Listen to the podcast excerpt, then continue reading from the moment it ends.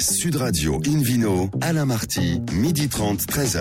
Bonjour à toutes et à tous, bienvenue à bord du numéro 926 d'Invino depuis la création de l'émission en 2004. Comme vous le savez, nous sommes en public, restreint à moins de 10 personnes évidemment, et à nouveau délocalisé chez le caviste Nicolas à Paris, au 31 Place de la Madeleine. Je rappelle que vous écoutez Invino Sud Radio sur 99.9 dans la capitale et qu'on peut se retrouver sur notre page Facebook Invino comme chaque samedi. J'ai le plaisir d'accueillir à mes côtés Philippe Forbach, meilleur sommelier du monde pour un menu qui prêche comme d'habitude la consommation modérée et responsable. Bonjour Philippe. Bonjour Alain. Alors comment s'est passée cette première semaine de déconfinement Ah ben, ça s'est Vous avez passé- une bonne tête en tout cas. Oui, oui, oui, ça s'est passé que nous, on est un peu dans, dans l'attente d'un certain nombre de- de- d'informations qui devraient apparaître d'ici la fin du mois hein, euh, pour, pour la restauration. Donc euh, voilà, pour l'instant, on est un peu sur, euh, On attend quoi. sur l'attente, euh, sur la motivation, le maintien de lien avec nos équipes Oui, ça c'est important. et, et avec nos clients également, puisqu'on de, de communiquer le plus possible avec eux, notamment par, par Internet. Oui, via les réseaux sociaux. Pour commencer cette émission Invino Sud Radio spéciale le samedi 16 mai, retrouve Catherine Corbeau-Mello, propriétaire du domaine Joseph Mello. Bonjour Catherine. Bonjour à tous. Alors racontez-nous un peu l'histoire de ce domaine. Tout débute en 1513 avec Pierre-Étienne Mello, qu'on le salue. Oui, ça fait tout le rôle d'ailleurs de, de repenser euh, avec tout ce qu'on vient de vivre là, euh, cette période très bouleversante. Euh, ça fait du bien de repenser à nos ancêtres. Et euh, nous avons eu aussi un, un César Mello qui a été conseiller de roi euh, sous Louis XIV. Donc là, un César qui conseille un roi, c'est chaud quand même dans la famille, non? Oui, oui, c'est vrai quand on se promène à Versailles et qu'on se dit bah il a dû faire un petit tour ici, ça, ça fait de l'émotion. Voilà. Bon alors racontez-nous votre marque de fabrique, évidemment, c'est Sancerre. Vous comptez combien d'appellations au total dans cette belle région Centre-Loire? Alors en fait, bien sûr, la- le berceau de la famille, c'est à Sancerre. Hein, puis, mais euh, mon mari Alexandre avait développé un vignoble en Pouilly-Fumé en 1981. Et puis progressivement, nous avons eu un, un vignoble dans chacune des appellations du Centre-Loire. Donc il y en a Donc, 8 on quoi au total. Voilà, on part de l'extrême, euh, je dirais, le plus au nord avec les coteaux du Génois.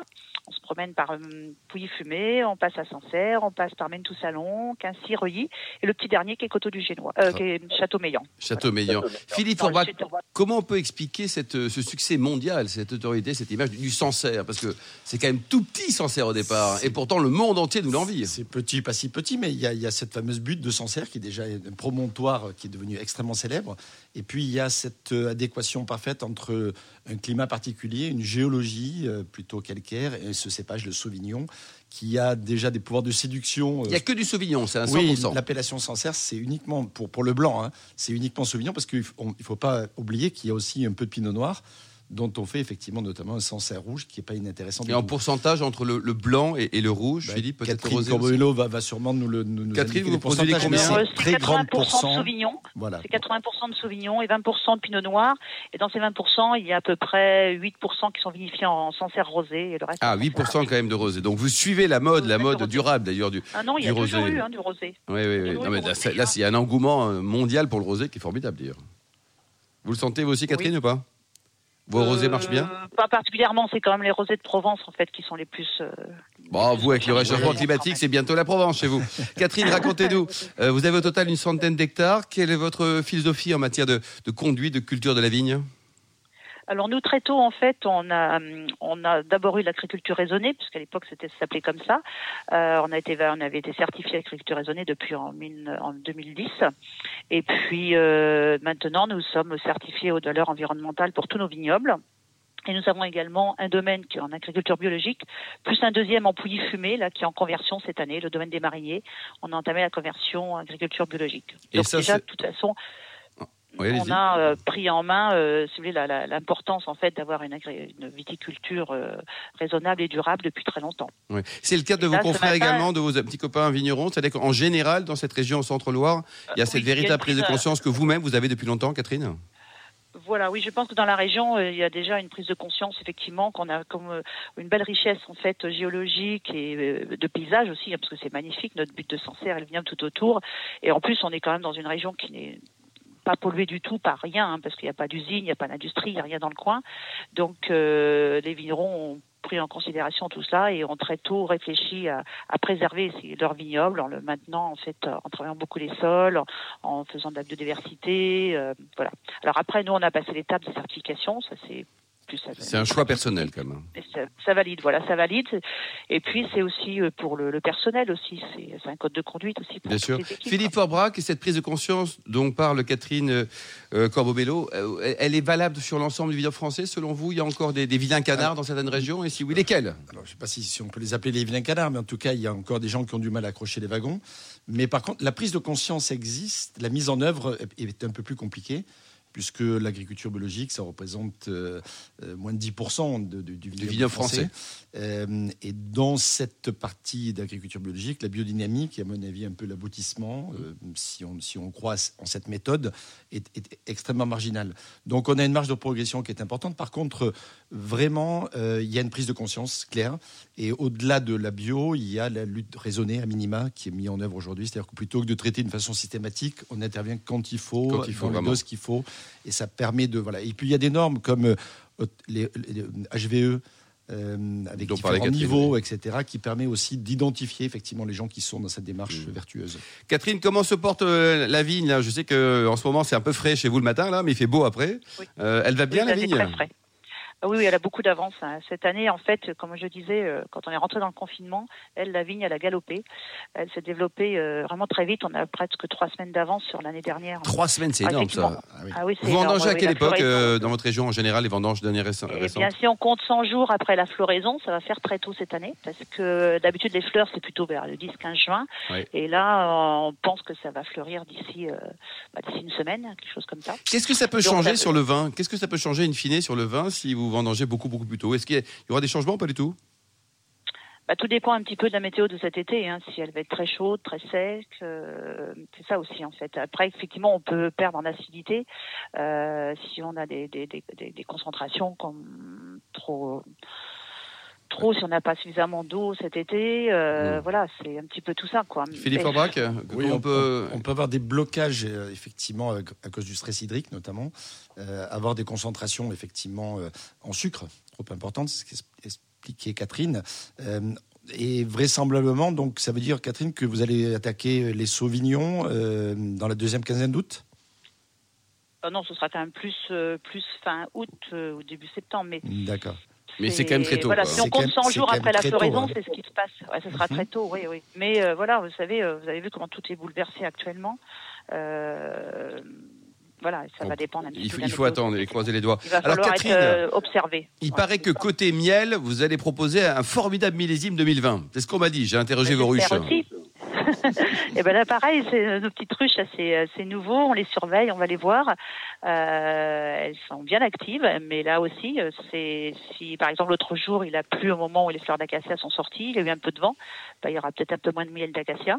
Oui. Euh, voilà. Et là, c'est pareil. Hein, tout dépend un petit peu de la floraison des arbres, s'il pleut, s'il fait froid, euh, ce qu'elles vont nous récolter. Mais C'est ouais, la première saison pour de- Ouais, ça va être la première saison. ouais. Et pourquoi vous avez planté les abeilles, si je puis dire? Ça faisait un petit moment que ça me trottait, qu'on voulait en avoir un petit peu. Et puis j'ai rencontré un apiculteur en fait euh, de la région. Oui. Et voilà, parce que je peux pas faire ça toute seule. Et puis on a regardé les endroits où on pouvait les mettre, parce qu'il faut quand même que ce soit des endroits où elles ne soient pas dérangées, des endroits où elles puissent aller chercher euh, leur, euh, elles puissent butiner pas trop loin, qu'il y ait des beaux arbres, des belles fleurs. Et là il y aura même des fleurs de vie juste à côté, ça va être super. Ah, ça va Donc être voilà, a super. Philippe qui vous aimez le miel Vous Oui. aimez le miel, Oui, Philippe oui, Vous avez une tête à aimer le J'ai- miel. J'adore le miel. Euh, un peu moins les abeilles quand elles sont un peu nombreuses autour, de- autour de nous. Mais j'aime bien le miel. Il y a d'ailleurs, il y a d'ailleurs aujourd'hui euh, un certain nombre d'initiatives qui sont prises de par le monde pour replanter des fleurs à abeilles, pour pouvoir faire revenir un peu les abeilles et les, les voilà les. C'est bien ça. Régénérer, j'allais dire, le- les abeilles, qui sont un, un élément important de, de- de survie, j'allais dire, en tout cas de, de témoin de notre euh, humanité. Donc c'est vrai que c'est super important. Mais J'avais une petite question concernant le vin aussi avec bah. le miel. Ah oui. Euh, J'ai eu le bonheur un jour de goûter une vendange tardive de Sancerre, euh, Catherine, euh, Mhm. notamment dans. des- Vous en faites pas chaque année des vendanges tardives à Sancerre, mais il y, a Ah une- non, non, il y a- non. il y a une tradition de faire des sauvignons vendanges tardives à Sancerre Non, non, non, c'est euh, le premier millésime, je crois que ça a été en 95, euh, un Mhm. peu pas mal de vignerons on avait fait à l'époque parce que toutes les conditions étaient réunies pour qu'on puisse euh, garder euh, quelques parcelles de vignes et puis faire de c'était plutôt expérimental hein, puis voilà, c'était Et alors, c'était bon. Philippe Aubrac Moi, j'ai des bons souvenirs. hein. Je dois avoir Eh oui, encore en avait- cave dans une bouteille de, de- de Catherine, de, une demi-bouteille d'ailleurs, de, quoi- je crois, de, de 2006. On avait fait des 50 centilitres. et en 50 Ah oui, centilitres. ça, ouais. Et franchement, Ouais. il m'est arrivé d'en faire goûter à, à certains amis. Mis de euh, les sur le volet, hein, Ouais. ou certains confrères qui étaient complètement bluffés effectivement par la qualité de ce vin aussi. Bon, Catherine, on va apprendre plus de choses là dans, dans les prochains jours, mais les enjeux de l'œnotourisme pour, euh, pour une maison comme la vôtre, vous avez aussi une boutique, un caveau, un restaurant, tout ça, ça cumulé, ça fait beaucoup. Ça fait beaucoup de choses, oui. Il a fallu donc euh, réfléchir un petit peu comment aller au- vers nos, nos clients qui ne peuvent plus venir en ce moment, hein, vers Eh les oui. touristes qui ne peuvent plus venir. Euh, donc on s'est dit, il faut communiquer, il faut être vers eux, faut aller vers eux. Donc euh, on a commencé par euh, envoyer un petit mot pour donner des nouvelles, euh, parce que la vie au, domaine continue. hein, le confinement était là, mais la vie au domaine continue, parce que la vigne continue. Bah, nous, il faut qu'on. Donc on a donné les nouvelles du, du vignoble. Et c'est vrai que pendant ce, ces quelques semaines, là, il y en avait beaucoup. Toutes les semaines, ça allait ça, ouais. assez vite. Donc on avait vraiment de, de, de matière à envoyer de la- des nouvelles à tout le monde. Euh, on a pu faire quelques visioconférences aussi euh, en vidéo avec des cavistes, avec des. Ça, c'est très gens sympa. vins. Ça, c'est très ça, sympa. ils ont beaucoup apprécié parce qu'on était apparemment les premiers à leur proposer cela. Et on a fait des mini-vidéos dans les vignes dès le début pour dire qu'on pensait à eux. Et alors ça, c'était pour les clients français, mais aussi on a donné ça à nos clients étrangers. Euh, J'ai fait ça avec mes enfants pour leur dire voilà, on pense à vous. on est C'est une affaire familiale, hein, dans, dans le capital de l'entreprise, il n'y a, que vous? Voilà, c'est ça, ouais. Puis Ah mes oui. enfants ont une vingtaine d'années, donc pour l'instant ils sont encore étudiants, mais ils s'investissent bien dans la vigne et, euh, et entre leurs études, leurs examens, bah, ils vont travailler dans la vigne en ce moment. Et au niveau donc euh, aujourd'hui là de, de la, la gastronomie, Philippe Forbach, entre les bons vins de la Loire et puis les, les bons petits plats. Alors on a bien compris votre appétence pour le miel, mais il n'y a pas que ça dans la vie, Non, Philippe, non, Non, non, quand on passe à Sancerre, on passe pas nécessairement au miel, on pense plutôt à des poissons, des poissons fumés, euh, des coquillages, des crustacés. Mais ce qui est super intéressant, c'est qu'on a souvent tendance à goûter des Sancerres jeunes, finalement, et c'est vrai que le côté éclatant des sauvignons sur cette butte de Sancerre ou autour, Chavignol, Buet, etc., sont très séduisants. Mais lorsqu'ils prennent un peu d'âge, ça devient vraiment encore plus des vins de gastronomie et sur des jolis poissons euh, rôtis, euh, sur des sauces euh, citronnées par exemple, un peu euh, voilà crème citron. Ça y est, on a faim. Très très bien. Que de vous, on a tout Euh, enfin. Sur des fromages, bien entendu, Chavignol, ça parle tout- à tout le monde. hein. C'est une, c'est une commune qui est double AOC.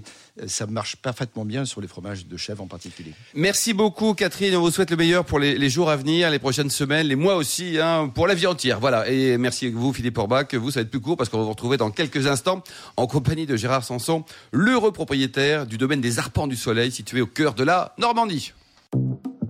Sud Radio Invino, Alain Marty, midi 30, 13h. Vous êtes de retour sur euh, Invino Sud Radio, la seule émission à 100% dédiée aux amateurs de vin. D'ailleurs, vous qui nous écoutez chaque week-end, religieusement, si je puis dire, n'hésitez pas à nous contacter sur notre page Facebook Invino pour nous indiquer vos vignerons, chouchous, coup de cœur. On pourra les, les inviter et les accueillir dans notre émission Invino Sud Radio. Retrouve dès à présent Gérard Sanson, propriétaire du domaine Les Arpents du Soleil, situé, tenez-vous bien, en Normandie. Bonjour Gérard.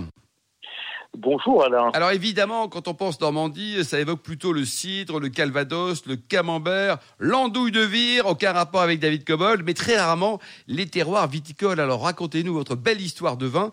Euh, vous êtes notaire de formation, vous êtes parti pendant deux ans apprendre le vin, et un jour, vous avez créé ex nihilo un vignoble dans le Calvados. Et oui, et cela fait maintenant 25 ans que 25 l'aventure a démarré, puisque j'ai acheté la parcelle en mars 1995 et les premiers cèpes ont été plantés en juin 1995. Et alors avant tout ça, là Gérard, vous avez quand même fait des, des recherches. Vous n'êtes pas dit réveiller un matin en disant tiens, je vais planter devant ma maison des cèpes de vigne. Est-ce qu'il y a eu du vin en Normandie Et comment vous avez fait pour faire cette, ce, ce- ce parcours, euh, on va dire, œnologique et bien alors euh, historique également? C'est une très longue histoire. Effectivement, euh, ce vignoble n'est pas né ex nihilo. C'est au contraire euh, extrêmement prémédité, si je peux dire. C'est prémédité euh, par l'histoire familiale, c'est prémédité par mes passions personnelles, euh, c'est prémédité, comme vous venez de le dire Alain, par effectivement des études et, de très longues recherches autour de la vigne et du vin et également par des recherches historiques sur la vigne en Normandie. Et ce lieu, euh, en fait, m'a euh, beaucoup inspiré parce que il a porté, il avait porté de la vigne depuis le Moyen Âge jusqu'à la Révolution française. Et on avait la certitude de l'emplacement du vignoble, ce qui est exceptionnel. C'est le seul euh, vignoble à figurer sur la carte de Cassini, donc au 18e Donc il n'y a pas d'autre endroit au XVIIIe siècle où il y avait de la vigne. Il n'y avait que chez vous. Il n'y a aucun autre endroit figuré sur la carte de Cassini. D'accord. Hein on ne peut pas dire qu'il n'y avait pas d'autres endroits. Ah. Euh, la vallée de la Seine est plus particulièrement euh, la région autour de Vernon-Pâtureur a semble-t-il toujours été viticole. Elle n'était finalement qu'une prolongation de l'île de France, qui est un grand vignoble euh, à l'époque. Mais en Normandie occidentale, dans ma région, là, c'est un tout autre problème. On, peut vraiment distinguer hein, cette marge quasiment francilienne où là, il y a une tradition viticole, et le reste de la Normandie qui n'a jamais été une région viticole. Il y a eu au Moyen Âge, euh, disons, quelques implantations, mais qui n'ont jamais eu de, de postérité. Oui. Alors que Philippe là, euh, ah, Philippe racontez-nous un petit peu. On, est- on écoute avec beaucoup de passion les, les propos de Oui, Gérard. mais il est passionnant. La vigne, elle, elle est pas naturellement que dans le sud, mais c'est un scoop pour une vidéo Sud Radio là. pas- oui, presque. Je suis pas sûr que les gens qui nous écoutent l'aient pas compris depuis le temps qu'on en parle, mais il y a, d'ailleurs effectivement, et Gérard euh, a bien fait de le souligner, il y a une tradition viticole en Île-de-France notamment qui est très ancienne. Pourquoi? Parce que simplement c'était le lieu de consommation et comme à l'époque c'était compliqué de transporter. C'était le déjà vin, développement durable. On produit, se- on boit. Oui, exactement. On re- Et on y revient d'ailleurs, puisque aujourd'hui, le vignoble d'Île-de-France se redéveloppe. Il y a d'ailleurs une IGP Île-de-France qui, a- qui vient de voir le jour. Et effectivement, la- la- le secteur où est euh, Gérard, du côté de, de, de Dives, est une extension de ce À secteur-là. 40 km de Deauville. Exactement. Et euh, et il y a toujours eu, effectivement, même si aujourd'hui on va évoquer le cidre, le poiré, les fromages, etc., ou Sainte-Thérèse de Lisieux, Mmh. pour citer les grandes références d'ailleurs. De cette région, il y a toujours eu une tradition viticole qui remonte d'ailleurs jusqu'en Angleterre, de l'autre côté. On l'évoque souvent avec notre ami David. C'est vrai qu'il y a des vignes Il là-bas. y, a, il y a des Il y a des Anglais et des vignes. Et C'est toute fou, la hein. partie sud, avec des roches de type calcaire, hein, euh, on a effectivement des, des, des- des- des- des terroirs à vin blanc de, de- de qualité. Et avec l'évolution du climat, euh, Mmh, qu'on évoque aussi porteur, souvent, quoi. c'est tendance aujourd'hui. Gérard, dites-nous, là, au tout début, là, il y a 25 ans, quand vous avez euh, sur votre champ planté des cèpes de vigne à la place des pommiers, vos petits copains agriculteurs, ils vous ont regardé bizarrement, non? Oh, là, c'est euh, une autre histoire, ça. Je vous dirais que comme euh, toute personne euh, pionnière précurtrice, elle ne peut euh, qu'attirer euh, certaines remarques. mais, mais ça, c'est le lot. euh, c'est le lot de, de- de tous les novateurs. Ouais, ouais. Dites-nous pas là, le, le- le tourisme, ça, ça vous ça vous concerne également là, parce que on vient quand même plutôt voir les, les plages du débarquement plutôt que plutôt qu'un vignoble en Normandie, non? Ah, l'onotourisme est, est le cœur, je dirais, euh, de mon activité, puisque euh, il faut que les gens euh, viennent euh, toucher la réalité du lieu, sinon ils Eh sont oui. un peu comme saint Thomas. Hein. Donc c'est pour ça que j'ai créé mes, mes visites guidées, euh, les dégustations euh, sur le site. On a aménagé le site euh, qui est très propice à la chose parce que nous avons un très bel environnement.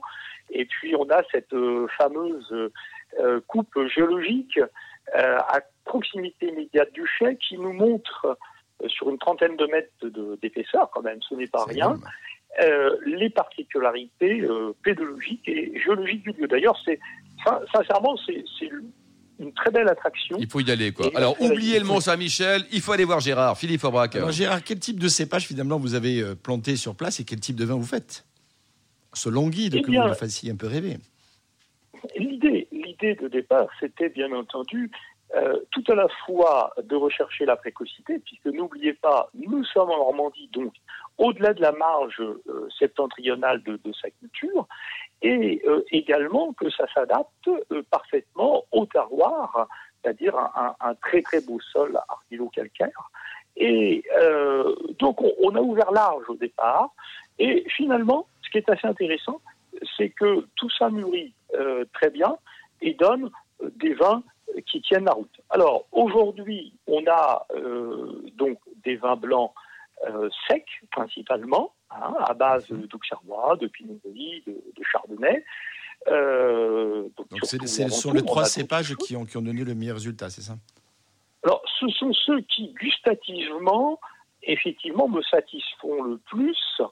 Euh, bon, moi, j'avoue que j'ai une, une forte propension entre Alsace et, et Bourgogne. Euh, et c'est vrai qu'on a un terroir, bien sûr, par son sol extrêmement bourguignon. Et finalement, on obtient des vins de, de ce genre-là, des, des vins qui ont tout à la fois euh, de la minéralité, mais en même temps beaucoup de, de rondeur, de, de Mmh. richesse. hein. Et vous avez également un de noir pour le rouge, les amateurs de vin rouge. et donc en rouge, et donc là, c'est pas la moindre des découvertes, puisque au départ, on n'avait pas pensé, d'ailleurs, euh, dans mon expérience officielle, le ministère de l'Agriculture ne voulait pas entendre parler du rouge, euh, considérant le, le, climat local. Et finalement, incroyable, mais le pinot noir se plaît et euh, a un énorme succès. Euh, pour ne citer qu'un exemple, j'ai encore eu un, un, coup de cœur au guide l'année dernière sur mon pinot noir. Mmh. Et ce pinot noir, bah, quand on le goûte à l'aveugle, on s'aperçoit effectivement euh, qui tient le, le, haut du Vous l'avez goûté le, le, vin de Gérard, hein, oui, les arpents je... du soleil. C'est quand même gonflé comme nom, les arpents du soleil en, en Normandie, non? Non? Il y a des coups de soleil tout le temps là-bas? Il fait très bien. C'est le nom. C'est le, le, le, nom qui est de la parcelle. C'est ah, ben voilà. le nom historique de la parcelle du 18e, effectivement. Le, le, oui, j'ai goûté ce, ce, vin, effectivement. Nous l'avons goûté euh, d'ailleurs avec vous.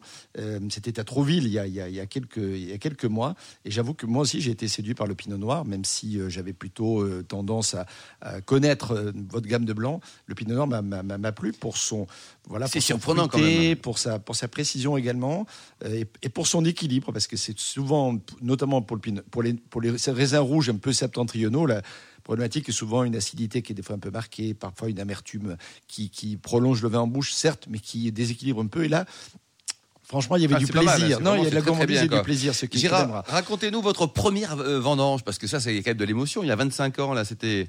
Vous aviez quand même des sécateurs à l'époque. Il y avait tout ce qu'il fallait ou pas? Ah, Dès le début, euh, je dirais qu'on a attaqué les choses de façon professionnelle.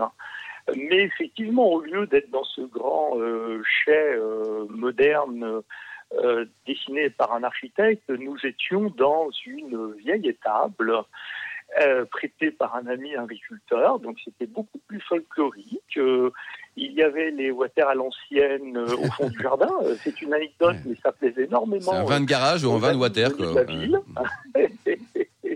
Et on avait donc euh, si je peux dire, oui, euh, une énorme amitié qui s'est créée précisément euh, autour de ces premières vendanges. Mmh, Alors racontez-nous au niveau de, de la distribution, donc euh, l'accueil de vos premiers clients quand vous êtes allé taper à la porte des, des restaurants à l'époque, on, on, y allait, si je puis dire, des cavistes également en disant coucou, je suis producteur de vin en Normandie, est-ce que vous voulez acheter mon vin? Est-ce que les, les, les cavistes bah. locaux sont dit c'est génial ou alors c'est moins génial? On a, on a eu tout, hein, on a eu tout. On a eu depuis euh, effectivement le plus grand intérêt euh, jusque euh, au côté le plus dubitatif. À la limite, vous pouvez mettre la bouteille devant la personne et, et que celle-ci nie totalement son existence. Quoi. Euh, on, on, a eu vraiment des extrêmes. Et comme je dis souvent, finalement, le, le succès, il a d'abord démarré plutôt au, au Japon. Au Japon. Les Japonais sont des gens curieux, des, des gens très cultivés. Et euh, fi finalement, euh, oui, il, il, y a eu un, un, un, engouement qui est passé par le Japon et qui est revenu en Normandie finalement grâce à ça. C'est assez amusant. Philippe Forbach, pour lancer une marque comme l'a fait euh, Gérard, c'est pas facile. Hein. C'est non, c'est pas bouteilles, facile. on n'est pas connu, on a, on a des moyens limités. Hein. Non seulement on n'est pas connu, il y en a priori. Donc, eh oui. euh, c'est voilà, quand on est présenté du 20 pays euh, du Calvados. Et maintenant, euh, Calvados euh, Grisi, c'est vrai que ça parle pas directement. Ouais. Côté vinification, Gérard, euh, vos vins ne sont alors ni chaptalisés ni collés. Philippe Orbach, c'est quoi là ce langage barbare là Chaptalisé, c'est qui ça ce garçon? Alors chaptalisé, Chaptal, c'est un Ouais. grand personnage. Ah, qui- qui très a- très qui- grand. ouais. Qui, qui reste dans, dans, les- dans mémoire collective et surtout dans la terminologie, puisque c'est lui qui a normalisé, j'allais dire, le fait de rajouter du sucre euh, au jus de raisin avant fermentation pour augmenter le degré d'alcool. 17 grammes de sucre faisant 1 degré d'alcool. Mhm. Voilà, donc ça c'est la chaptalisation. Et puis le, collage terme, le collage, c'est Ah, c'était à l'école quand on n'était pas bon, c'est ça? Exactement. Mais en ce Bon. moment, on colle plutôt devant l'écran. Oui. Voilà, plutôt que dans les classes. Mais le collage, c'est l'utilisation d'une colle euh, alimentaire, bien entendu, il va sans dire. Euh, ça, con- ça, ça aide euh, ou ça consiste à la clarification du vin, si on veut, voilà, pour être simple. Merci beaucoup Gérard Sanson. Merci également à vous Catherine Corbeau-Mello, Philippe Orbach, ainsi qu'aux millions d'amateurs de vin qui nous écoutent chaque week-end. Fin de ce numéro de Invino Sud Radio. Pour en savoir plus, rendez-vous sur sudradio.fr, invinoradio.tv ou notre page Facebook Invino. On se retrouve demain à 12h30 précise pour une nouvelle émission délocalisée chez Nicolas le caviste fondé en 1822. On aura le plaisir de recevoir Ghislain Moritz, propriétaire de la maison Moritz Prado en Alsace, une très belle région. Au menu également les appellations donc Gaillac, Gaillac et Faugère. On sera dans le sud de la France. D'ici là, excellent déjeuner. Restez fidèles à Sud Radio. Encouragez et soutenez nos vignerons français et surtout respectez la plus grande des modérations.